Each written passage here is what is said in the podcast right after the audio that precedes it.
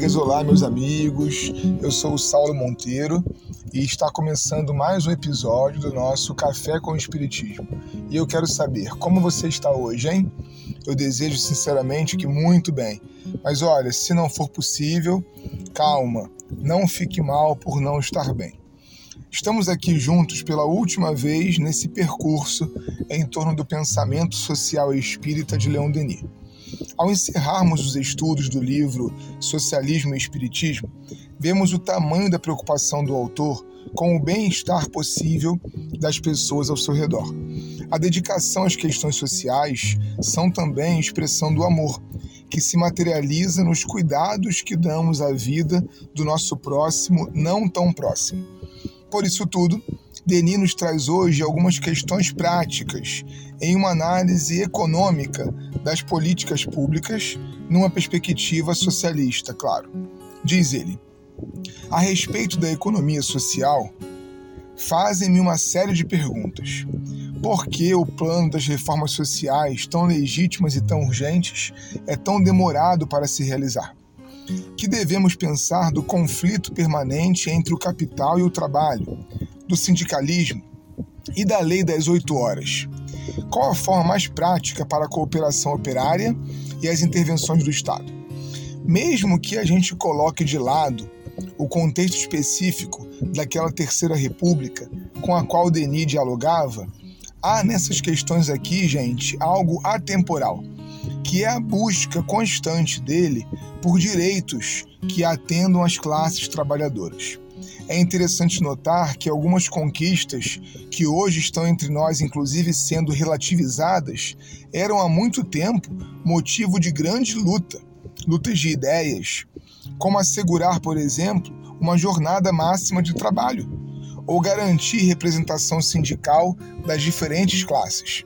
Seja qual for a nossa inclinação política, o que me chama a atenção aqui é o dever moral de oferecermos dignidade a todos e a todas através de um trabalho justo, bem remunerado e que gere bem-estar social mínimo ao ser humano, a todos nós.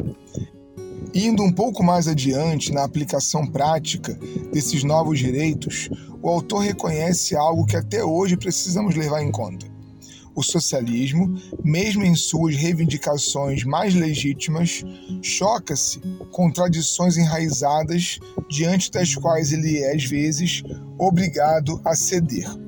Flexibilidade, negociação, pacifismo, na tentativa de conciliar o bem comum, tudo isso a gente percebe que em momentos como esses, de tantos conflitos na Terra, ainda deixam espaço para conversarmos e nos entendermos. Ao menos essa deve ser uma luta constante. Chegando àquilo que podemos dizer que será nossa conclusão desse estudo, Leon Denis enuncia assim: O objetivo essencial do socialismo será, então, uma divisão mais justa e igualitária da riqueza entre os diversos elementos da produção. Quanto aos excessos provenientes do mau uso do poder financeiro, pode-se sempre os reprimir através de leis quando se possui o poder.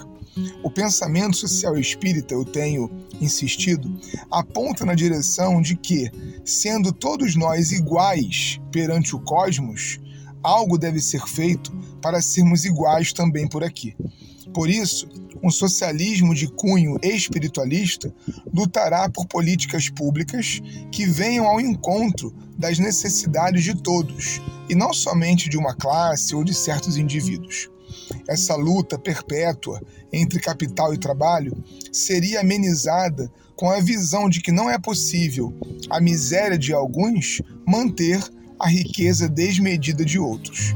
Mas algumas irmãs e irmãos podem estar se perguntando a essa altura: e o Espiritismo, Saulo? O que ele tem a ver com isso tudo?